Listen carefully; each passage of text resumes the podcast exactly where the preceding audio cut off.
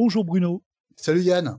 Alors, Bruno, aujourd'hui, Crisis 5 et 6, paru en août et en septembre 1985, toujours réalisé par nos compères Marv Wolfman et Georges Pérez, qui sont euh, d'autant plus associés sur ces épisodes puisque Pérez prête un coup de main sur l'intrigue, et on a un troisième larron qui se joint à nos deux auteurs, c'est Jerry Ordway à l'ancrage. Une bonne nouvelle, hein, Jerry Ordway à l'ancrage, parce que euh, la, série va prendre une ampleur euh, ben, qui va la rendre mythique. Et puis Jerry Ordway, voilà, c'est un dessinateur et encreur qui a débuté euh, au début des années 80 chez DC Comics. Il dessine et il encre notamment les séries qui se passent sur Terre 2, donc les séries qui sont consacrées aux super-héros de l'âge d'or, donc c'est-à-dire All Star Squadron et Infinity Incorporated. Et on peut dire que son ancrage est assez notable. Hein. On reconnaît tout de suite une planche ancrée par euh, Jerry Ordway, un peu comme on reconnaît une planche ancrée par Tom Palmer ou Klaus Johnson. Euh, qu'est-ce que tu penses, toi, de l'association Ordway-Pérez? Bah, T'as le scénariste, Marv Hoffman, t'as le réalisateur, George Perez, et t'as le directeur de la photographie, euh, Jerry Ordway. Tout simplement. C'est lui qui va donner le coup de boost, en fait, au, dessin de Perez. Pas tant que Dick Giordano euh, s'était loupé sur les quatre premiers épisodes, mais, mais tu sens quand même qu'il y a une consistance qui prend euh, à partir du numéro 5 de Crisis. en fait, il va, je pense qu'il va vraiment donner cette ambiance visuelle à toute la série. Tu vois, en plus, il, il a ce, il a cette espèce de truc de donner en fait euh, au visage des expressions, des duretés en fait, qui rendent en fait le tout assez réaliste. Et euh, je trouve que pour une bande dessinée comme Crisis qui euh, fait part en fait à, aux principes les plus super héroïques possibles qu'on peut avoir dans un crossover là pour le coup ajouter en fait injecter cette touche de réalisme dans un crossover je trouve que ça donne vraiment la, la une portée vraiment mortelle à, à Crisis et en, en, plus le truc c'est que quand il est on en avait parlé dans les premiers épisodes euh, sur Crisis, mais effectivement, il prend donc le relais de Dick Giordano, qui a du mal en fait à assurer les délais. Et ce qui se passe en fait, à l'origine, il devait intervenir au, numéro 6 de Crisis, mais on lui demande de commencer par le numéro 5. Donc on lui envoie toutes les pages, mais on lui envoie toutes les pages, sauf, sauf, les pages, la double page où t'as tous les héros qui sont rassemblés. Tu vois, ils se sont dit, ne lui faisons pas peur tout de suite, tu vois.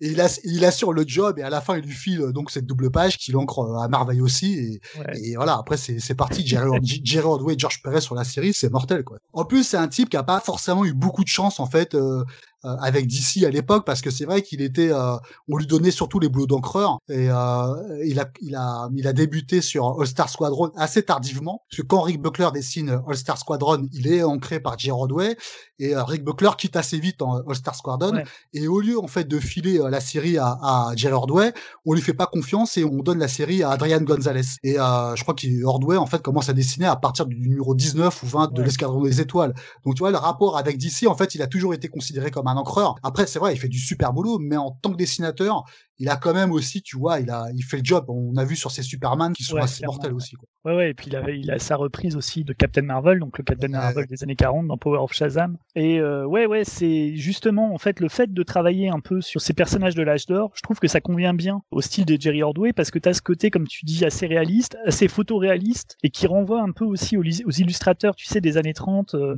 des gens comme Noel Sickles, voilà, qui ont un, une manière d'ancrer voilà avec avec des traits assez fins avec euh, des ombres assez prononcées quoi. Le jeu sur la lumière est assez prononcé. Euh, on va attaquer le numéro 5 avec la couverture parce que la couverture est mythique pour nous en France, puisque c'est la première couverture que Aredi a utilisée pour euh, Crisis, pour la publication française de Crisis, dans Superstar Comics. C'est-à-dire qu'on n'a pas commencé avec la, la, couverture du numéro 1, on a commencé avec celle du numéro 5. C'est une couverture qui montre, séparée par une barrière, euh, d'un côté les visages des héros et des vilains de Terre 1, et de l'autre les héros et les vilains de Terre 2. ils sont séparés par une barrière, et au centre, il y a les deux terres qui sont en train de se croiser. Il y a une petite histoire derrière cette couverture. Est-ce que tu peux nous en parler? Ouais, c'est euh, en fait à l'origine Marv Hoffman demande euh, à George Perez de dessiner euh, donc cette première planche de couverture avec trois quatre têtes de personnages et donc ces deux mondes en fait qui fusionnent entre eux. Sauf que George Perez plutôt que de dessiner en fait ce que lui a pitché Marv Hoffman, il va se mettre à dessiner le plus de têtes possible pour pouvoir remplir en fait la planche complètement. En fait, si tu veux les trous l'emmerde, tu vois. donc du coup en fait, il se décide de remplir le maximum possible la planche avec le plus de têtes qu'il peut dessiner. Et du coup, ça donne cette planche-là qui est, ouais, où tu vois cette fusion entre les héros et vilains de Terre 1 et les héros et vilains de Terre 2 et les deux terres là qui fusionnent, c'est euh, c'est mortel. Et, le truc, c'est qu'en plus, cette demande en fait de Marvel Hoffman de dessiner que, que 3-4 visages avait à la base été euh, initiée par la femme de George Perez qui sentait que, tu vois, le mec était un peu poussé, tu vois, c'était... là, il est burn-out. et, du coup... Il voulait faire une couverture un peu simple, et puis ben, c'est une des plus complexes en fait du lot si on pouvait craindre en fait euh, la moindre motivation euh, possible de la ah part de George Perez, avec cette anecdote là, tu vois, tu balais complètement tous les doutes quoi. Et c'est aussi ce qui fait la différence entre Crisis et d'autres crossovers où tu sens que le crossover est fait, euh, voilà, comment dire, la sélection des auteurs est faite un peu à la, la dernière minute et puis on le fait parce qu'on a besoin de faire un crossover durant l'année, alors que là, voilà, toute l'équipe est assez concernée et puis à chaque fois qu'il y a un changement, c'est ce qu'on venait de dire avec Jerry Ordway. À chaque fois qu'il y a un changement, c'est bénéfique, en fait. Ouais quand ils ont changé quelque chose, quand ils ont viré quelque chose du projet initial de, de Crisis et qu'ils sont, sont partis sur une autre piste, la piste était toujours meilleure que ce qui était prévu au départ. C'est aussi ça hein, qui fait la, la, particularité de cette mini-série. Donc, on parlait de la couverture avec les deux terres, Terre 1 et Terre 2. Pourtant, on avait quitté nos héros à la fin du numéro 4 avec la destruction de Terre 1 et Terre 2. Donc qu'est-ce qui se passe? Ce qui se passe, c'est qu'en fait, la mort de Monitor, qui a été tué par Harbinger là, dans le dernier numéro, elle a été planifiée par le Monitor lui-même. Donc ces énergies qui sortent de son corps servent à maintenir les Terre 1 et Terre 2 dans un espace à l'abri du mur d'antimatière. Mais la fusion des deux Terres, donc la fusion de Terre 1 et de, et de Terre 2, risque d'anéantir en fait ces deux univers. Donc, on sélectionne une quinzaine de héros. C'est un peu un remake des premiers numéros de Crisis. On sélectionne une quinzaine de héros et on les envoie sur les trois dernières terres restantes qui sont menacées par le mur d'antimatière. Donc il s'agit de Terre X avec les combattants de la liberté Oncle Sam, Terre S avec la famille Marvel de Captain Marvel, et Terre 4 avec les héros nouvellement inclus chez DC Comics de Feu Charlton Comics, l'éditeur Charlton Comics des années 60. Je commencerai, avant qu'on commence la discussion, par un Rest in Peace à la Terre C de Captain Carrot, puisque si Terre 1 et Terre 2 sont sauvés dans le corps du Monitor, et si Terre 4, Terre S et Terre X sont menacés par le million d'antimatière et sont les dernières terres à être en vie, ça veut dire que la dimension de Captain Carrot, Terre C, a été bouffé par le, mur d'antimatière et en plus a été mangé hors champ. Hein.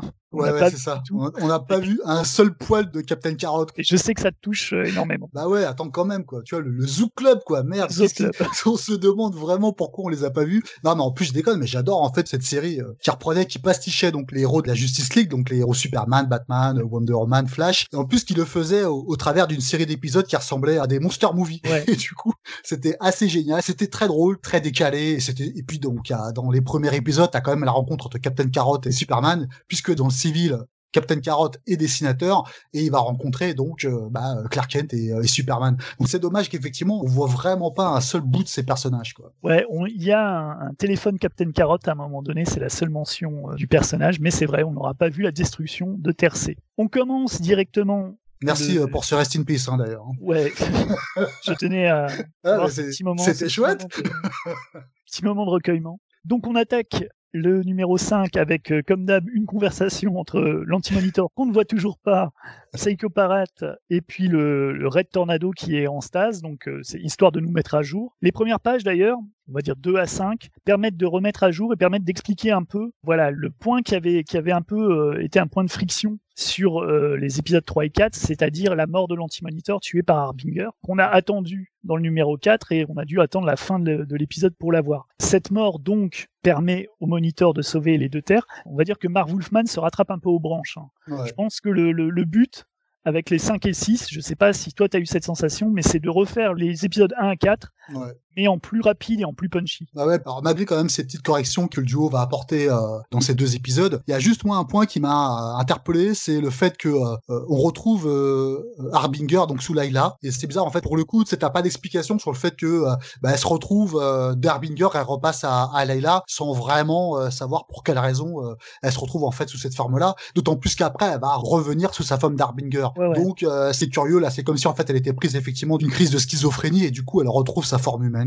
Moi, je pense qu'il y a deux explications. La première explication, c'est soit il pensait déjà à faire justement le passage de Harbinger à sa forme humaine, parce qu'ils le refont quelques temps plus tard, où en fait elle perd ses pouvoirs, elle sacrifie ses pouvoirs pour pouvoir sauver euh, les terres. Et ils ont, euh, comment dire, euh, comme le, 5 et le 6 sont des remakes des 1 4, je pense qu'ils la remettent directement à Harbinger histoire de voilà de continuer l'histoire, mais qu'ils avaient déjà prévu en fait de lui faire perdre momentanément ses pouvoirs. Et l'autre explication, c'est je pense que comme la scène est mine de rien, elle est assez émouvante alors mm. que les personnages, tu vois, on avait dit, n'étaient pas les personnages les plus passionnants euh, dans les quatre premiers épisodes, mais je trouve la mort de, du moniteur et euh, le testament là par vidéo, et ensuite, le, tu sais, ils, envoient son corps euh, à travers l'espace, un peu comme quand tu laisses, tu vois, le, corps d'un défunt en pleine mer. Je trouve que les séquences marchent super bien. Hein. Je pense que le fait de montrer Layla sous sa forme humaine plutôt que sous sa forme, voilà, surhumaine de Harbinger, c'est aussi, voilà, un petit un petit appel à l'émotion, quoi, une petite description, mm. voilà, pour que la scène on va dire la scène de deuil marche mieux.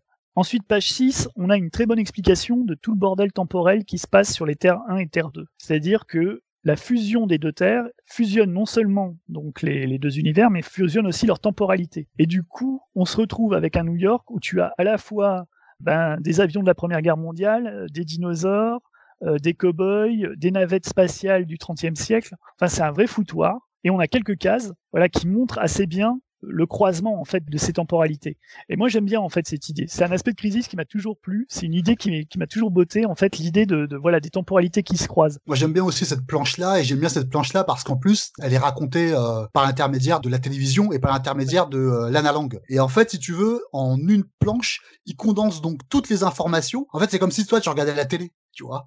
Et t'as cet effet reportage qui est vraiment mortel. Et vraiment cet aspect-là où la façon dont c'est la télévision qui te raconte l'histoire qui est en train de se dérouler sous tes yeux, c'est une super idée qui est introduite euh, par euh, Wolfman et Perez. Ensuite, on a le droit à la double page, la fameuse double page qui aurait dû faire frémir euh, Jerry Ordway, et puis ça est super bien tiré. C'est une double page où il y a 174 héros qui viennent de Terre 1 et de Terre 2, donc qui sont rapatriés sur le satellite de Monitor.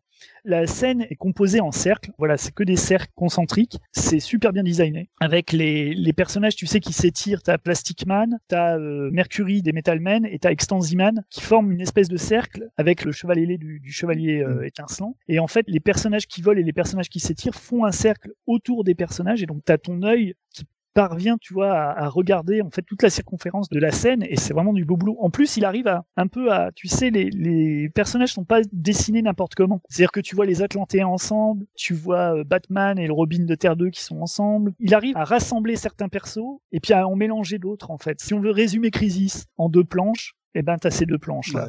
Ensuite, on a, voilà, les pages 9 à 11 servent de, pareil, de, de remise à niveau un peu pour, euh, à la fois les personnages de Terre 1 et Terre 2, et puis pour nous, hein, pour euh, résumer un peu et expliquer tout, tout, ce qui est en train de se passer. Donc on alterne entre les explications de Luthor et d'Arbinger dans le satellite du Moniteur, et puis euh, la continuité là des reportages télé avec euh, Lois Lane là qui interviewe un révolutionnaire euh, du 18e siècle et puis un extraterrestre du 30e siècle, c'est assez fun. Et puis on a des petites scénettes, voilà, c'est ce qu'on disait dans les, dans les précédents épisodes, on a toujours les reaction shots, les cases de réaction avec les, les super-héros qui sont étonnés, estomaqués ou alors qui prennent la parole et puis qui se présentent tous les, les uns aux autres. Enfin, c'est pareil, c'est assez bien découpé, assez assez rythmé. Il y a ma meilleure copine encore qui réapparaît. Oui, Dr. Light. Light.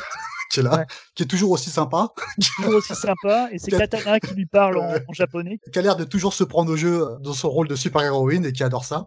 non, mais ces planches sont sympas aussi, et puis t'as l'impression que euh, Alex Luthor, là, subitement, a pris du galon, tu sais, il a pris au poids. Euh, ça s'explique aussi par le fait qu'on l'a vu grandir assez rapidement. On peut aussi imaginer que, euh, bah, il a cette graine de chef de son père de Terre 3. Donc, du coup, ouais, c'est plutôt sympa que ce soit lui qui donne les instructions. en plus, ces instructions sont beaucoup plus claires que celles de Monitor à l'époque.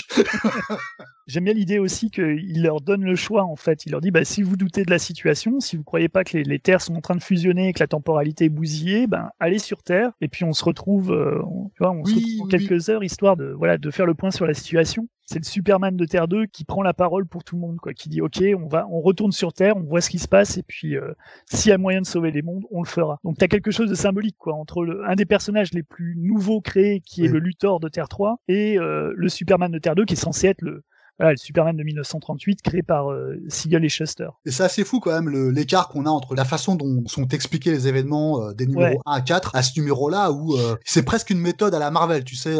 c'est beaucoup plus libre, c'est beaucoup plus fluide. Ah ouais, c'est vraiment mortel. Ces pages-là où Luthor effectivement explique la, la situation, mais ça tue quoi. Ça tue mm. vraiment. Je trouve qu'en fait, à ce moment-là, la série prend vraiment de la hauteur, quoi. Tu es aux côtés La- des super-héros. Ouais, c'est ça. Ouais. La crise prend de l'ampleur, quoi. J'aime bien les petites cases, la page 11 avec euh, Adam Strange. Déjà parce que ouais. Adam Strange, c'est un super personnage. Et puis, euh, ouais, c'est tu le vois, euh, tu vois, en mode Flash Gordon, là, avec sa roquette dans le dos, son pistolet laser, et puis il attaque une espèce de gros monstre qui attaque Ran, et il dit, mais en fait, ce monstre-là, c'est un monstre préhistorique, il devrait pas être à notre époque. Tu sais, le côté alerte euh, Ouais. globale, alerte universelle, tu l'as avec trois fois rien. Mais cette case, elle est vachement. euh, Enfin. Non, mais euh, le mec, il te fait un épisode en une case. Mais c'est ça, quoi.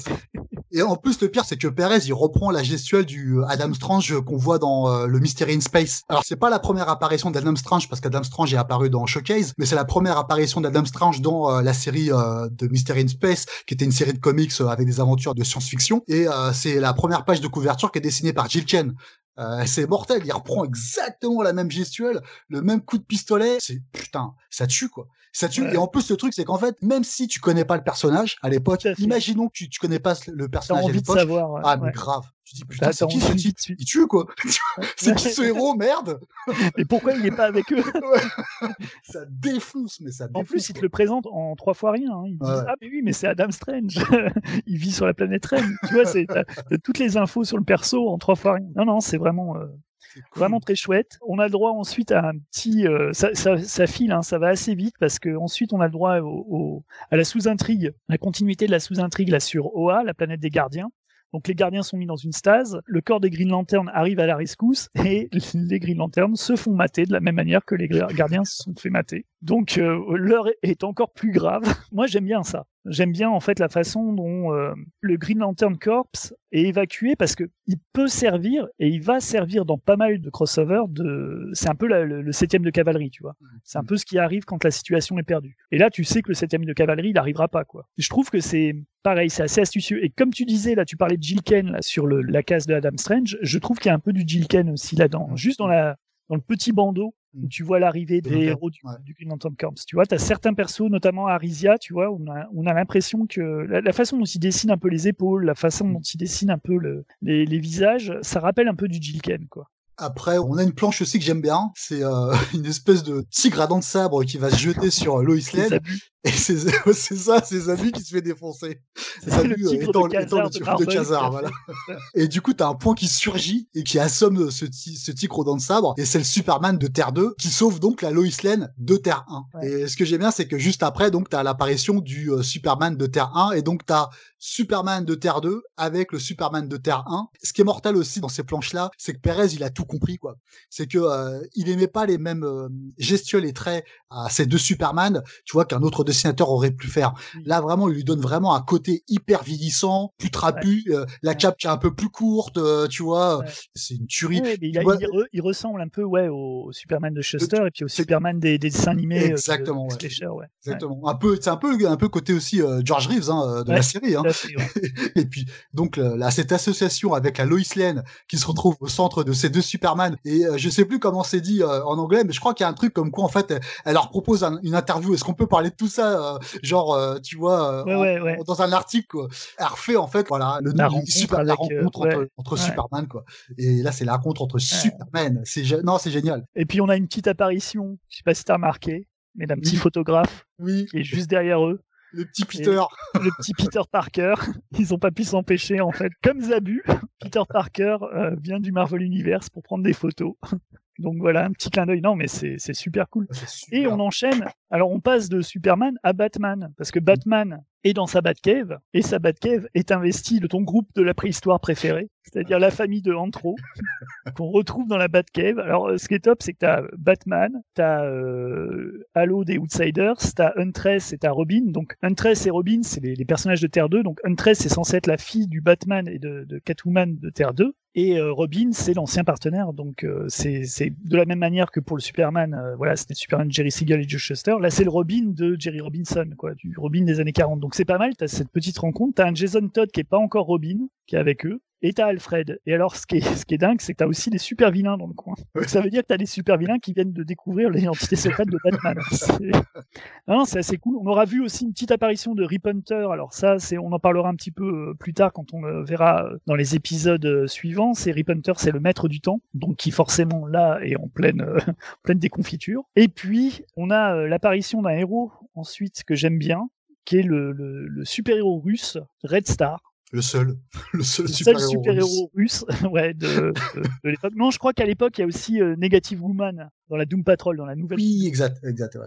Et euh, Red Star, donc, s'appelait au tout début, quand euh, c'est une création de Marv Wolfman et Len Wen, quand ils étaient vraiment très jeunes, et c'est une des premières créations qu'ils ont faites pour euh, DC Comics, quand ils ont fait un épisode des Teen Titans, l'épisode numéro 18 de 1968, euh, où ils ont créé ce personnage de super-héros russe, qui a un look assez cool, et qui s'appelait Starfire dans sa première apparition. Et quand Wolfman, qui écrivait les New Teen Titans, et Len Wen éditait les New Teen Titans, dans le numéro 18 de 1982, ils ont fait revenir ce Starfire, et depuis ils l'appellent Red Star, pour le distinguer de la nouvelle Starfire, celle qui était dans les New Teen Titans. Et là, on voit justement les deux Starfire qui se retrouvent sur une colline après que Red Star ait dégommé un dinosaure de façon assez cool en lui balançant un gros rocher sur la tronche. Ouais, c'est ce que tu disais en fait, c'est il y a quelque chose de dynamique en fait qu'il n'y avait pas dans le, le... Ouais. on était beaucoup plus dans l'exposition sur les précédents épisodes, notamment les épisodes où on allait dans le Far West, euh, à Mm. l'époque des Chevaliers ou à l'époque euh, de, de la Seconde Guerre mondiale. C'était beaucoup plus calme, excepté peut-être la séquence euh,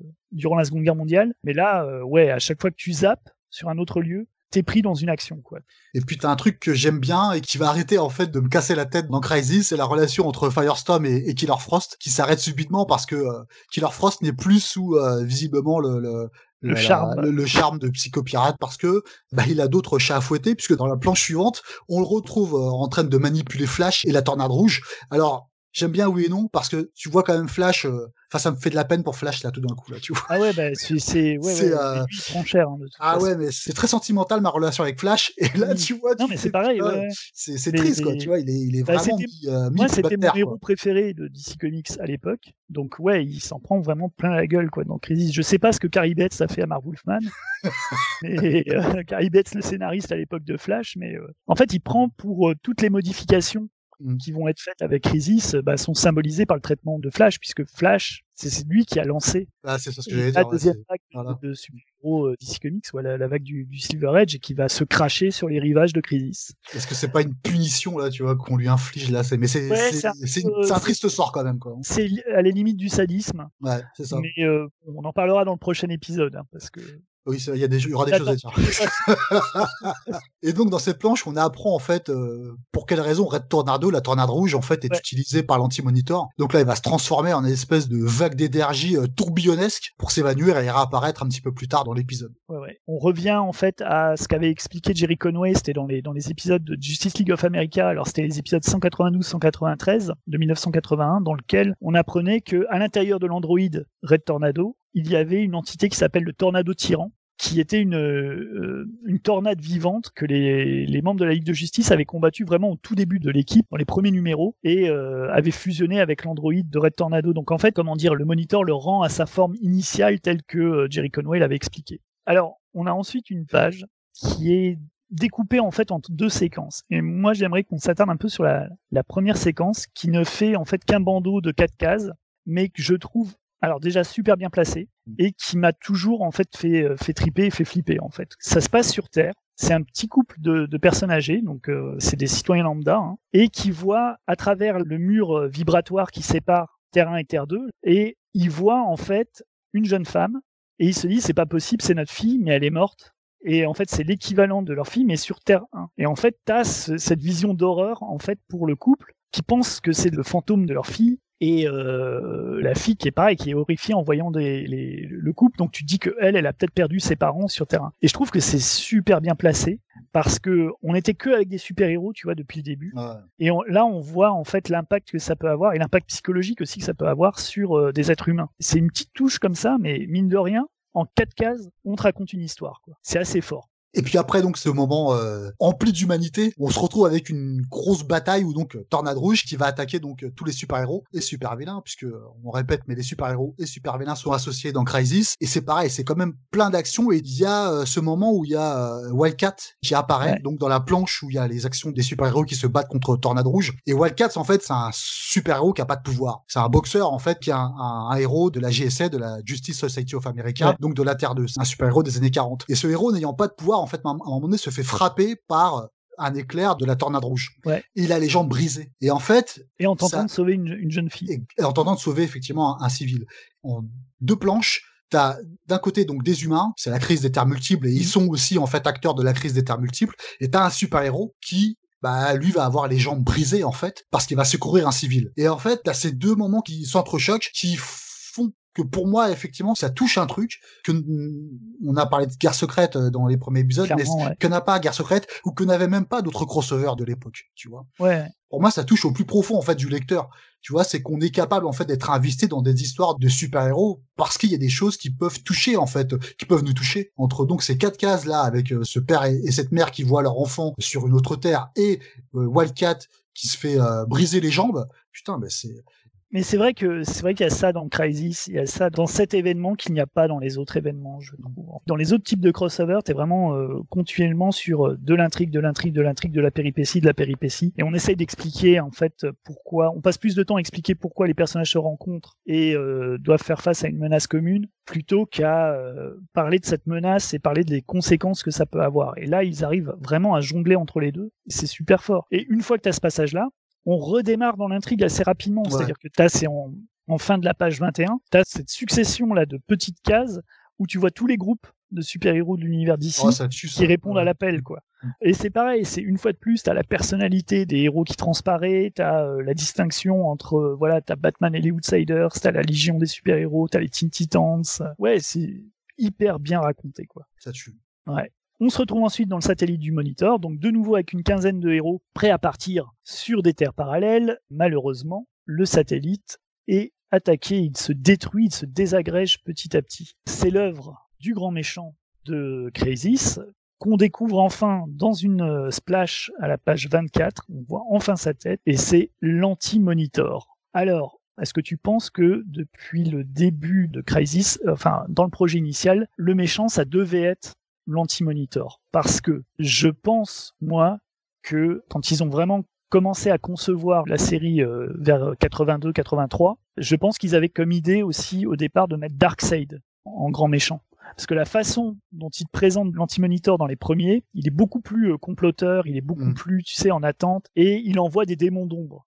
Et mm. je sais pas si tu as lu euh, The Great Darkness Saga de la Légion des super-héros, et dedans, tu as des versions déformées de super-héros qui sont des êtres d'ombre qui attaquent les légionnaires. Et tu as un courrier des lecteurs, justement, où, euh, avant la révélation de l'Antimonitor, tu as un, un, lecteur qui, dans, dans Crisis, qui dit euh, Ah, mais j'ai trouvé qui était le, méchant, enfin, des êtres d'ombre, c'est forcé, c'est Darkseid. Et je pense que ils avaient comme idée ça, à la base, mais euh, il y a eu entre-temps Super Powers, donc euh, Super Power, c'était la mini-série qui était euh, écrite et conçue par euh, Jack Kirby et qui était basée sur les lignes de jouets DC Comics de Kenner. Et dans cette ligne de jouets, il y avait Darkseid. Et à l'époque, Jack Kirby, en fait, ça lui a remis le pied à l'étrier sur les New Gods. C'est comme ça qu'il a fini les New Gods dans le graphic novel Hunger Gods. Et tu as des interviews où Perez explique que, en début de préparation de Crisis, qu'il a hâte de bosser avec les New Gods, avec les Forever People, avec ce genre de, de personnages du quatrième monde. Et dans des interviews après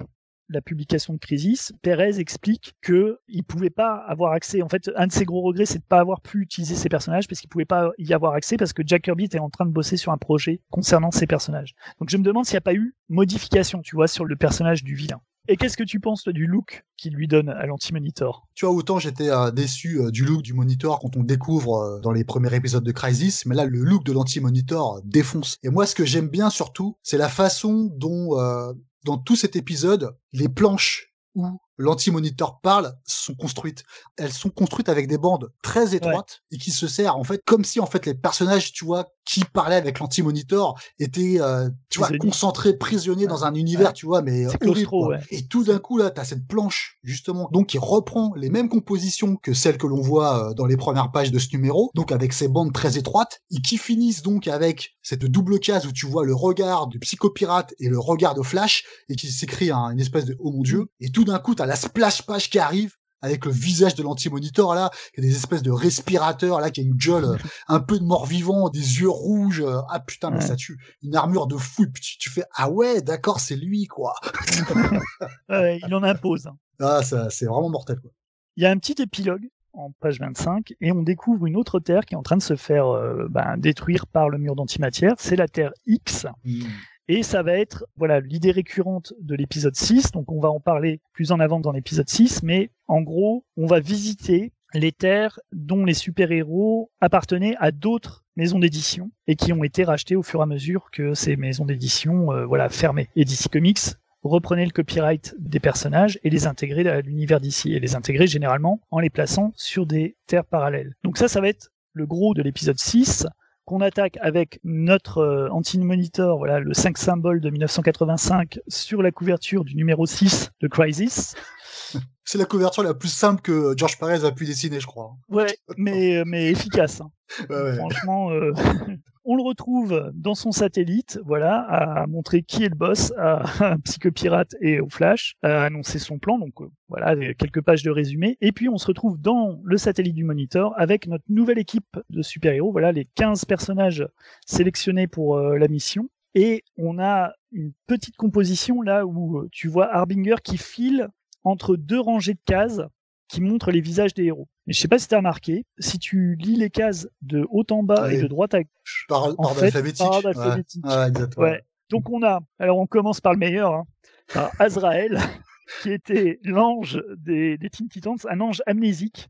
Dans les Teen Titans, il savait même pas son nom, donc on pouvait déterminer, voilà, via la composition que son nom commençait par A. Donc c'est bien Azrael. Ensuite, on a Black Canary, qui a un nouveau costume qui est déjà apparu là dans le, je crois dans l'épisode précédent là dans la scène du satellite et c'est un costume qui venait d'être redesigné dans euh, les pages de Detective Comics. Je crois que c'était une petite coquetterie de la part de Janet Kahn, qui était la présidente de DC à l'époque, et qui avait demandé justement à ce qu'on redesign euh, certains costumes des héros d'ici pour Crisis, euh, entre autres. Ouais, et puis je pense que le côté euh, barésie et puis meneuse de revue, ah, ça commençait. Ah, ouais. ouais, ça devait coincer un petit peu dans les années 80. Moi j'aime bien hein, son look à Black Canary, mais j'aime bien aussi ce costume là. Oui, c'est assez, assez, cool. Le design est pas mal. Je crois que c'est Ed Hannigan qui l'a designé. Je suis pas sûr, mais Block, Ensuite, Block de la Légion des super-héros, qui est un personnage assez sympa que j'aime bien parce que il rentrait dans la Légion dans le premier épisode que j'ai lu de la Légion des super-héros. Donc j'ai une petite affection pour Block. Ensuite, on a Changelin des New Titans, qui est, à part Azrael, qui est le New Titans que j'aime le moins. On a euh, ton personnage préféré, Dr. Light. On a le Flash de Terre 2, On a le Hawkman de Terre 2. On a le limier martien euh, John Jones de la Ligue de Justice. On a Katana des Outsiders. On a Cole qui était une nouvelle recrue des New Titans. Donc euh, il place un peu tous ses persos. Le lutteur de Terre 3 forcément. On a Northwind qui est le filleul du Hawkman de Terre 2, qui faisait partie de Infinity Hunk, qui est un métis en fait, qui vient d'une patrie d'hommes-oiseaux. On a euh, Starfire, donc des New. On a Steel, donc le petit-fils du commandant Steel de la Ligue de Justice. On a Supergirl et on a Wonder Woman. Donc il y a parité hein, dans l'équipe, il y a beaucoup de personnages féminins et on va les retrouver disséminés à travers les dimensions. Ensuite, on se retrouve donc la suite de la petite scénette euh, qui nous a tant ému dans le numéro 5 avec euh, Wildcat qui est en train voilà de, souffrir. Mm. ouais voilà souffrir le martyr. Il est porté par Atom le Atom de Terre 2 parce que les deux personnages ont un lien un lien que nous a expliqué Roy Thomas dans sa série All Star Squadron parce qu'ils ont tous les deux été entraînés par le même boxeur en fait. Donc c'est assez cool en fait de les voir là Atom au chevet du Wildcat. Et puis on a une petite apparition d'un personnage féminin qui va avoir une grande importance à la fin de l'épisode. Ensuite, on a la réunion des deux grands ennemis de Superman, Lex Luthor et Brainiac. C'est la première rencontre en plus entre le Luthor voilà, de Terre 1 et le Brainiac complètement remodelé là, de Ed Hannigan. Alors là, je te laisse euh, décrire la scène suivante parce qu'on arrive sur ta terre de prédilection. C'est la terre sur laquelle tu as envie d'habiter. la Terre X, qui est donc une terre en fait où les nazis ont gagné la guerre. Ou du moins en fait, la Seconde Guerre mondiale a duré 40 ans. Et c'est une terre dans laquelle donc euh, on retrouve les héros de Quality Comics. Tu peux nous faire un petit topo sur cet éditeur C'est une maison d'édition donc qui, euh, qui date du, du Golden Age, de l'âge d'or. C'est une des maisons d'édition qui s'est lancée suite au succès de Superman, donc chaque éditeur voulait avoir son comic book et son super-héros euh, phare. C'est Everett Buzzy Arnold qui a lancé euh, Quality Comics et Quality Comics porte bien son nom puisqu'ils avaient euh, une flopée de dessinateurs qui étaient vraiment de haute tenue. C'était Will Eisner, c'était Lou Fine, c'était Rick Crandall. voilà, ouais. Tu es en extase. C'est une, une, maison qui se caractérisait justement par la qualité des dessins et des dessinateurs. Et puis aussi, un peu plus tard, des scénarios parce que ils se sont dit que voilà, trouver des bons dessinateurs, c'était facile, mais que ces dessinateurs, ils avaient besoin de challenge, ils avaient besoin de scénaristes. Donc, tu as des scénaristes comme Bill Woolfolk, par exemple, qui étaient embauchés par Quality Comics euh, pour euh, écrire les, aventures de leurs héros.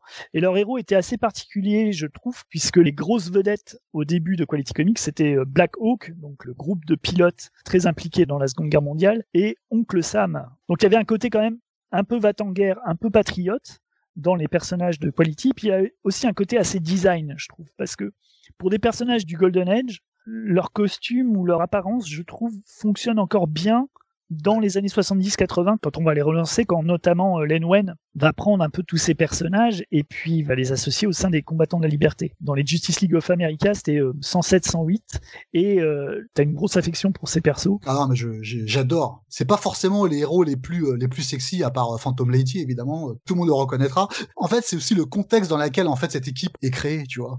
Et puis pour revenir à Crisis, parce que revenons quand même à Crisis, la planche là où les Freedom Fighters vont se friter justement avec les héros de Terre 1 et Terre 2, ça renvoie en plus pas pareillement, tu vois, à ces épisodes de Len Wen, puisque dans les épisodes de Len Wen, avant donc que les Freedom Fighters ne collaborent avec la Justice League et la Justice Society of America, ils se battent contre eux. Et je trouve que cet épisode 6 là, c'est totalement ça. Non mais lisez hein, les copains, lisez tous, hein. c'est une tuerie quoi. On fait un petit roll call là de des combattants de la liberté. Ouais. Donc il y a Oncle Sam, il y a euh, le Rayon, t'as euh, Dolman, qui est le premier super-héros d'ailleurs de, de, Quality Comics. T'as la bombe humaine, moi j'aime bien. Il y a Phantom Lady, donc qui est une des, effectivement une des héroïnes les plus sexy des années 40. D'ailleurs, je crois que nombre de ces couvertures ont été présentées, tu sais, lors des éditions dans les années 50, euh, des activités anti-américaines là pour le mm. contrôle de la jeunesse. Le cher docteur Vertam. Le cher, ce cher docteur Vertam là, qui avait créé un lien entre les, les comic books et euh, la délinquance. Et euh, je crois que les couvertures de Phantom Lady étaient aussi pointées du doigt parce qu'elles se retrouvent souvent attachées. Et on a le Black Condor qui est aussi un autre personnage personnage de Lou On se retrouve ensuite sur la Terre 4. Alors là, la Terre 4. C'est ta Terre.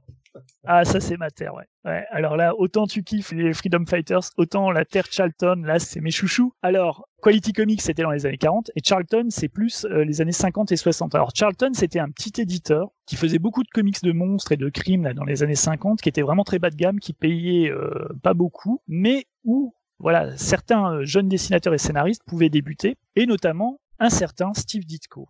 Steve Ditko qui va participer à la création euh, début des années 60 d'un des premiers super-héros de Charlton puisque Charlton veut aussi euh, voilà comme tout le monde au début des années 60 ses super-héros et c'est Captain Atom. Steve Ditko fait un premier run sur euh, Captain Atom donc il y a un, un soldat qui a été transformé par une explosion atomique et qui maintenant qui peut voler, qui peut lancer des rafales. Et puis ensuite, Ditko part pour Marvel. Enfin, il bosse de toute façon en parallèle pour Marvel, mais surtout il va être très occupé donc sur deux personnages que personne ne connaît aujourd'hui et qui ont un peu disparu, c'est euh, Spider-Man et le Doctor Strange, et ces deux héros vont euh, accaparer euh, Steve Ditko. Quand Steve Ditko claque la porte de Marvel après s'être pris le chou avec Stan Lee sur la, façon d'écrire Spider-Man et Doctor Strange, il revient chez Charlton, et là il y a un nouvel éditeur qui est embauché chez Charlton, qui s'appelle Dick Giordano. Et Dick Giordano a une idée pour remonter les ventes de Charlton, c'est de faire toute une ligne de super-héros, mais des super-héros qu'on va dire plus euh, réalistes entre guillemets, c'est-à-dire des super-héros qui ont moins de pouvoir, parce que Dick Giordano, son super-héros préféré c'est Batman, Batman n'a pas de pouvoir, et donc il décide que les nouveaux héros, les nouveaux justiciers qui s'appellent les Action Heroes de Charlton, voilà, seront plus sur le modèle Batman que sur le modèle euh, Superman. Alors il y en a qu'un, c'est Captain Atom, mais Captain Atom, ils vont un peu réduire le, leur pouvoir et puis euh, donner un nouveau costume. Donc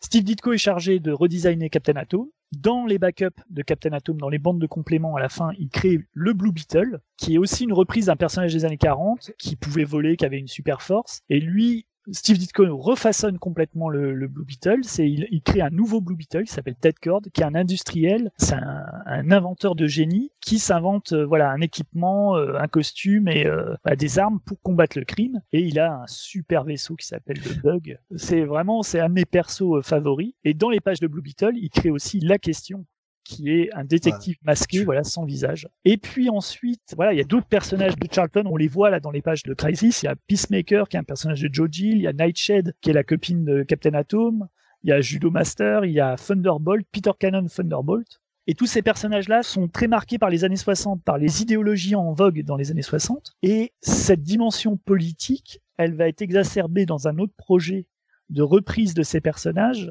qui va devenir Watchmen, parce que Watchmen, à la base, devait utiliser mm. ces personnages des années 60, qui venaient d'être incorporés à l'univers DC Comics, et puis qui venaient d'être rachetés surtout par DC Comics. Et quand Dick Giordano a vu le projet Watchmen, en fait, a vu le concept de la série, a dit, c'est trop radical, ces personnages-là, on pourra plus les réutiliser. Donc il a demandé à Alan Moore et Dave Gibbons de modifier. C'est pour ça qu'on a à la place de Question, on a Rorschach, on a euh, le hibou à la place du Blue Beetle, on a Dr Manhattan à la place du Captain Atom. Mais en fait, c'est pour le mieux parce que ça a permis après d'avoir d'autres séries, voilà, sur les personnages Charlton, comme le Blue Beetle de Len Wein ou euh, le Captain Atom de Carrie Bates.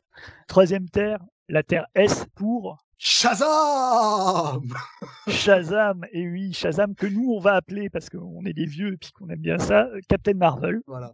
Puisque c'est le Captain Marvel euh, d'origine, hein, c'est le, Captain Marvel qui a été créé dans les années 40, qui était le chef de file des héros de Fawcett Comics et qui était notamment euh, le héros le plus populaire des années 40. C'était un truc de fou puisque les comics de Captain Marvel en 1944 se vendaient à 2 millions d'exemplaires chaque par mois. Donc Fawcett Comics, on va faire un petit peu plus, plus rapide, mais ça s'appelle Fawcett à cause de euh, Wilfred Fawcett, qui était l'inventeur des éditions euh, Fawcett, qui au départ faisait que des magazines, et puis ils se sont lancés voilà, dans la vague du comic book comme les autres au début des années 40. Ils ont voulu avoir leur propre Superman, donc ils demandent à Bill Parker, qui est son éditeur, et à un, dessinateur qui bossait au département artistique, qui s'appelle euh, Charles Clarence Beck, de concevoir ce qui va devenir Captain Marvel. Et c'est un héros important, Captain Marvel, puisque c'est le premier héros dont on va décliner les pouvoirs et le costume sur d'autres personnages. C'est-à-dire de la même manière qu'il euh, va y avoir plus tard une Supergirl ou une Batgirl euh, ou un Superboy, Captain Marvel est le premier en fait dans les années 40 à avoir d'abord des lieutenants Marvel qui sont euh, trois personnages qui s'appellent aussi Billy Batson. C'est Tall Billy, Fat Billy et Hillbilly, puis un, campagnard qui prononce ensemble le mot Shazam pour devenir les lieutenants Marvel. Et puis après, tu as les fameux Captain Marvel Junior et Mary Marvel. Quoi. Donc la famille Marvel au grand complet. Et là, on la voit la famille Marvel, en plein combat avec Supergirl et Wonder Woman. Donc quand même, on envoie les, les hein, pour mater euh, la famille Marvel. En plus là, ce que j'aime bien en fait dans cette succession de planches euh, de Terre X euh, à Terre S en passant par Terre 4, c'est trois salles, trois ambiances là. T'as en fait sur la Terre X, tu te retrouves deux jours avec donc le ciel qui est rouge. Pourquoi? Parce qu'en fait c'était la couleur en fait qui avait été utilisée pour prévenir en fait de la vague d'antimatière qui arrivait sur les terres avant la série Crisis. En fait, donc dans les séries d'ici qui étaient utilisées donc pour lancer euh, Crisis, il y avait donc cette couleur de ciel rouge qui annonçait justement la vague d'antimatière. Sur la Terre 4, t'es en pleine pluie, c'est euh, une espèce d'orage qui en fait qui surgit et sur la Terre Est, le combat se déroule de nuit. Moi, j'adore en fait qu'ils aient choisi à chaque fois une distinction temporelle, tu vois. Ça empêche de donner euh, un truc euh, assez euh, uniforme à ces combats. Et puis la façon dont à chaque fois tous les personnages en fait se fritent contre les héros de Terre 1 et Terre 2, non, mais ça tue.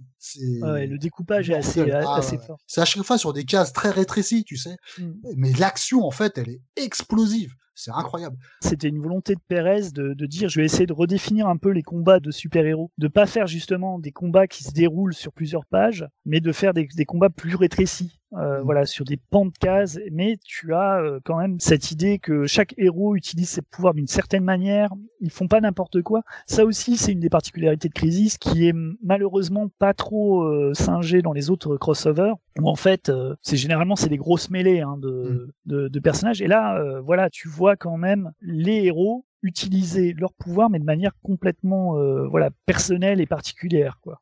Tu vois, par exemple, euh, l'enchaînement là où tu as Wonder Woman qui utilise son lasso contre Mary Marvel, Captain Marvel Junior qui arrive, euh, Black Canary qui lui lance le cri Sonic.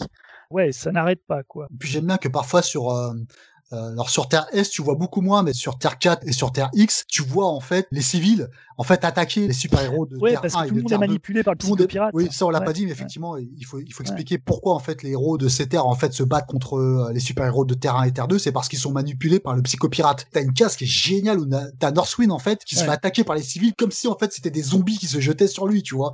Putain, la case en fait elle est prise en plongée ça tue quoi. Les visages, les ah, visages, ils sont tous apeurés, ils sont tous. Euh, ça, on l'a dit, c'est aussi un motif récurrent dans Crisis, mais tout le monde est en PLS quoi. Mais, mais ça défonce. Hein.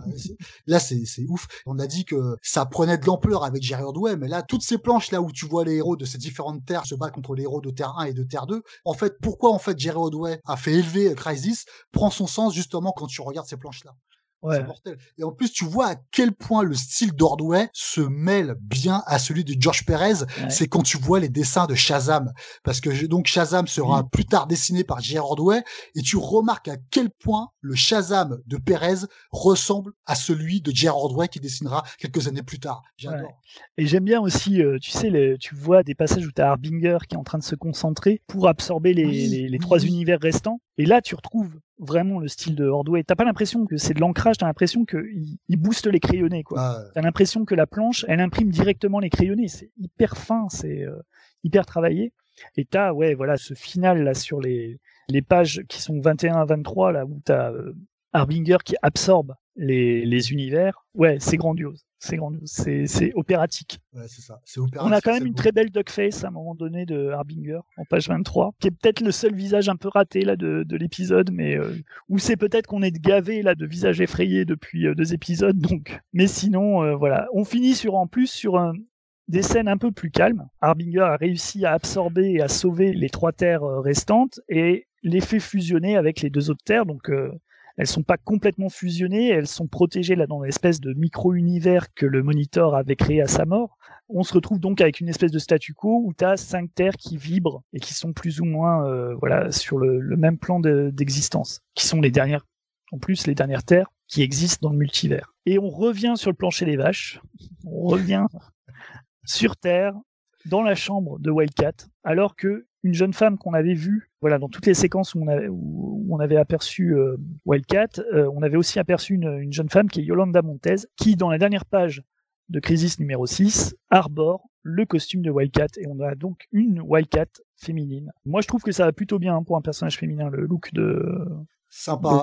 Après, c'est pas forcément très original parce que oui, c'est le costume. Euh, elle reprend, elle reprend, le costume en fait. Ah oui, c'est clairement le. Voilà. C'est une idée de Roy Thomas d'ailleurs, qui s'est creusé les ménages euh, ouais.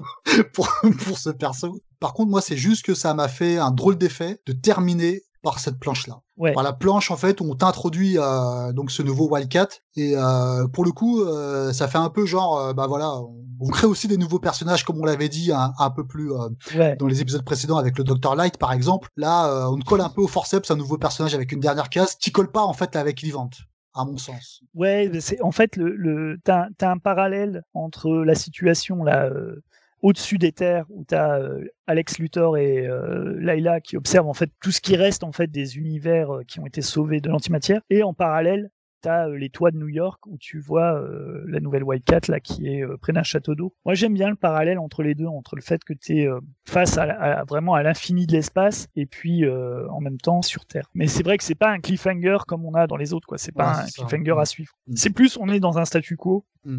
mais mais dans le prochain épisode, Là, par ça va être bouleversement. Tu as préparé tes mouchoirs pour le.